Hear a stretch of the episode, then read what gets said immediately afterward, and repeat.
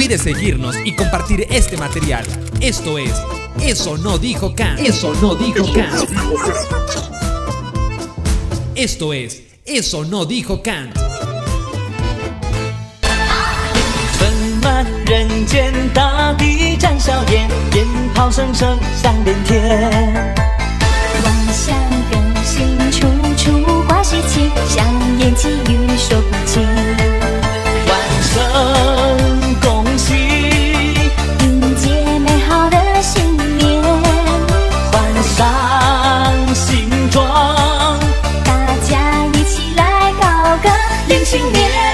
Bienvenidos a Eso no dijo Kant. Hoy quisiera hablar un poco acerca de el modelo andrógino de la supuesta nueva masculinidad asiática que se nos vende eh, justamente a través del monstruoso mundo musical del pop asiático que, hay que ser sinceros con rigor la verdad, es un boom. Podríamos preguntarnos sinceramente si están los asiáticos cambiando sus estereotipos en cuanto a la masculinidad con referencia a lo que vemos justamente en ese monstruoso mundo musical del pop asiático y sus referentes que vienen siendo un tanto andróginos, a veces puede ser que estar expuestos continuamente a esos flashazos del más media puede dejarnos la impresión de que en todas partes todas las culturas son iguales y que reaccionan de igual forma a los cambios sociales, pero esto no necesariamente es así. Eh, hay que decir, por ejemplo, que China, que Japón, Corea del Sur, Corea del Norte, por mencionar algunos, son legendariamente culturas ultraconservadoras, es decir, son sumamente reacios a modificar sus pautas o patrones de conducta y yo dudo mucho que lo vayan a hacer porque cinco peladitos con cara de mujer sean famosos cantando. Pero la globalización sí es cierto que parece estar poniéndolos frente a un proceso de aculturación que está trayendo consigo reacciones de todo tipo. Y uno de ellos es justamente su rechazo a la estupidez occidental. ¿no? Así que sin más que decir, comenzamos en Eso no dijo Kant.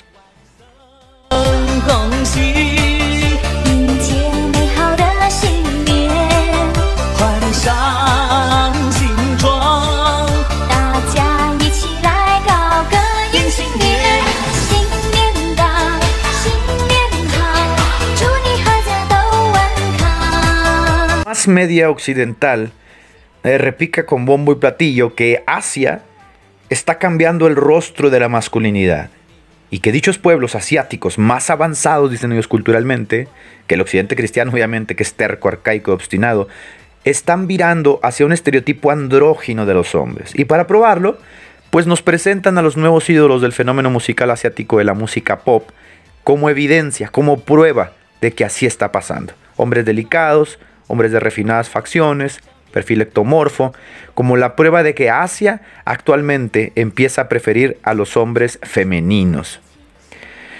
No obstante, eso es totalmente falso, ¿no? Y como mucho de lo que hace el más media en Occidente es modelar la opinión de la gente para que vire poco a poco hacia esa agenda, ¿no? Progresista, de cambio de género, de aborto, de homosexualidad, de fe- feminización de los hombres, etc. Y la prueba es que el Partido Comunista Chino acusa a la CIA de querer relajar a través de este fenómeno musical a sus jóvenes y que es la CIA quien está detrás de este fenómeno musical.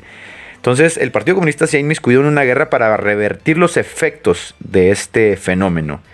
Por ejemplo, la agencia noticiosa oficial de China el año pasado denominó a estos jóvenes, y así se les quedó ya el apodo, carnita fresca, asegurando que padecían de una feminización patológica, de una enfermedad, pidiéndole a la sociedad urgentemente que no permitan que este fenómeno erosione la masculinidad estoica del hombre chino. Luego, el Centro Nacional de Investigación de la Seguridad eh, Cultural y, y Social de China, porque ellos tienen agencias que cuidan su propia cultura, eh, abrió una investigación que en este momento está en todo su fragor, porque ellos aseguran que esto no procede de Asia, que esto procede de Estados Unidos, y que ellos han iniciado este movimiento de carne fresca con un fin, cosificar a sus hombres. Y para empezar a revertir dicho fenómeno, pues el periódico oficial de Beijing ha empezado a promover en sus páginas listas y listas y listas de jóvenes icónicos patrióticos, científicos y atletas chinos que son el espíritu de la perso- personificación comunista masculina estoica china. Entonces, el hecho de que el Partido Comunista esté determinado a depurar a la sociedad del elemento de degradación moral occidental y promover sus valores, quiere decir que este fenómeno no es un fenómeno asiático, probablemente. Es un fenómeno que tiene un impulso desde Estados Unidos, que probablemente tiene agenda, no lo sabemos. En China están prohibidas cientos de aplicaciones que conecten a sociedad con Occidente porque de verdad a Occidente se le ve como una, se le ve como una cultura de degradación total moral. Y los chinos se están esforzando, y Japón también se está esforzando mucho por hacer relevantes sus ideales. Y un ejemplo de esto es Hollywood, ¿no? Siendo China un mercado monstruoso para el cine que deja más de la mitad de la taquilla anual a Estados Unidos con más de 4 mil millones, tiene que negociar en su cultura, pero la negociación no puede ser una negociación que deje como abajo a la cultura asiática frente a la cultura occidental. Por eso las películas de Hollywood presentan cada vez más a personajes asiáticos en su elenco con el fin de familiarizar, ganarse la aprobación del mercado chino, pero jamás, escucha bien, jamás vas a ver en películas hoy donde salgan actores asiáticos a un actor asiático con el al que se le haga mofa, se presente con sátira, de manera burda, burlona. Siempre los vas a ver como grandes generales, como grandes peleadores, los vas a ver como personajes eh, de una personalidad estoica, dura, respetuosa. ¿Por qué? Porque están negociando la cultura. Entonces no puede ser que el fenómeno del K-pop, que el fenómeno del pop asiático, eh, represente todo lo contrario de la noche a la mañana, ¿no? A personajes o a hombres afeminados, andróginos, y que esta sea la evidencia de que China está virando en su manera de contemplar la masculinidad. Esto es totalmente falso. De hecho, el director chino Feng Xiaogan fue duramente criticado el año pasado por utilizar en sus películas a soldados con cara afeminada. Es más, estuvo a punto de ser encarcelado. ¿O por qué? Porque no representaba al soldado viril y rudo chino.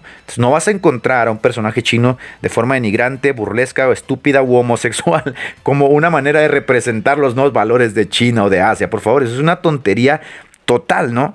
Este esfuerzo que tienen los progresistas de promover una masculinidad afeminada, este, más moderna, menos rígida, va a ser frustrado en Asia. Las ideas tradicionales de la cultura eh, son muy fuertes. Ellos son ultraconservadores. Estoy hablando de, de China, de Japón, de Corea del Sur, de Corea del Norte. Son reacios a cambiar sus patrones de conducta y mucho menos van a cambiarlos de la noche a la mañana para tornarse en homosexuales. Entonces, el esfuerzo oficial de las agencias chinas es promover la masculinidad tradicional, incluyendo reinvención de planes de estudios y el patrocinio de nuevos clubes, como lo hizo Hitler en Alemania, para motivar a los jóvenes a que no permitan que se erosione justamente sus valores y sus ideales. Y como China está en un contexto de creciente poder, la obsesión del establishment es promover justamente una masculinidad chapal antigua. Entonces es muy poco probable que el Partido Comunista Chino y que otros países asiáticos permitan que de la noche a la mañana sus hombres se vuelvan una parvada de jotos, ¿no?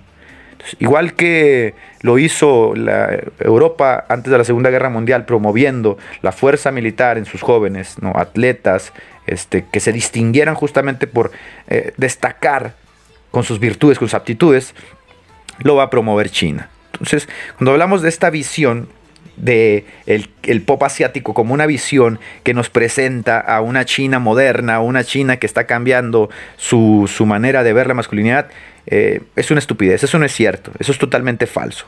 Eso es totalmente falso y hay que decirlo con todas sus letras. ¿no?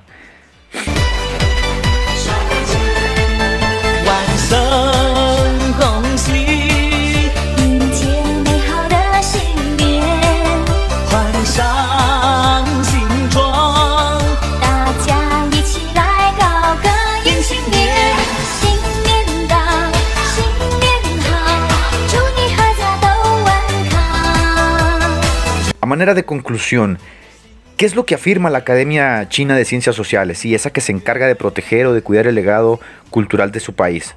Pues básicamente lo que dicen es que el fenómeno andrógino del, del supuesto pop asiático puede ser rastreado hasta un empresario japonés llamado John Kitawa que es de origen estadounidense, quien según ellos confabuló con la CIA para debilitar el temperamento masculino de la sociedad japonesa. Y el plan incluye, entre otras cosas, la destrucción del sentimiento imperial japonés, la destrucción del estándar de belleza japonés y la paulatina feminización de las celebridades en toda Asia. ¿Cómo? A través de su agencia de talentos llamada Johnny Asociados, que para ser sinceros dominó el mercado japonés por décadas, al igual que Televisa lo hizo aquí en México.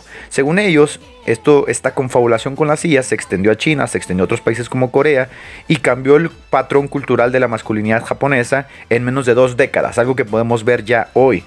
La pregunta es por qué Japón y por qué no China. Bueno, porque el rival asiático a vencer de hace dos o tres décadas era justamente Japón, no China. Hay que entender que el, creciente, el crecimiento económico de China es relativamente nuevo, ¿no? Por lo que se sobreentiende que quien debe protegerse ahora es China, no Japón. Japón ya, al parecer, se cumplió el cometido de lo que se le acusa, de lo que acusa la Academia China de Ciencias Sociales, ¿no? China, por su parte, está tratando a través del Partido Comunista Chino, que intenta regir todo, que esa vorágine de degradación moral y de degradación sexual no entre a su país. De hecho, ha tenido fuertes golpeteos con Corea y, le acusa de exportar eh, eh, una cultura de degradación a través del llamado K-pop. De hecho, están prohibidos, creo, grupos como BTS en China. Ahora, la pregunta, ¿funcionó el plan en Japón? Bueno, es muy sencillo, podemos ver algunas estadísticas. Cerca del 30% de los japoneses entre 25 y 50 años están solteros, es decir, no se casan están solteros. La tasa de natalidad en Japón impone récord históricos cada año, es decir, cada vez baja más, no hay bebés, la población se está tornando vieja y esto es un problema gravísimo, primero porque el Estado no puede mantener una población vieja, es una población ya no es productiva y eso va a tener consecuencias en dos décadas. Estamos hablando de una crisis real en la que se ve el, el Estado japonés, país japonés. Otra cosa, los jóvenes de entre 13 y 25 años en Japón consumen más de 1200 horas de anime al año. Es decir, están obsesionados con el anime y están obsesionados con un estándar de belleza que es relativamente nuevo y que se le denomina kakao o kogao y que no es otra cosa más que la infantilización del rostro. Es decir, hay problemas culturales serios que están llevando a la debacle a este país y estos cambios no tienen más de 60 años en la cultura japonesa, entonces valdría preguntarse, ¿surgieron de la nada? Un país que tenía fuerte sentimiento proteccionista imperial, donde, de donde surgieron los samuráis, de repente está obsesionado con el anime y con los rostros infantiles. ¿Esto surgió de la nada? ¿Tiene razón China en acusar a que este movimiento del pop no proviene de ellos, sino que proviene justamente de las mentes de, Estados Unidos que intentan diluir los valores tradicionales de la cultura asiática estoica? Cuando hablamos entonces de la nueva tendencia de la masculinidad, y que China y que Corea están virando hacia una nueva tendencia a la masculinidad andrógina, ¿podemos decir que esto es cierto? Obviamente que no.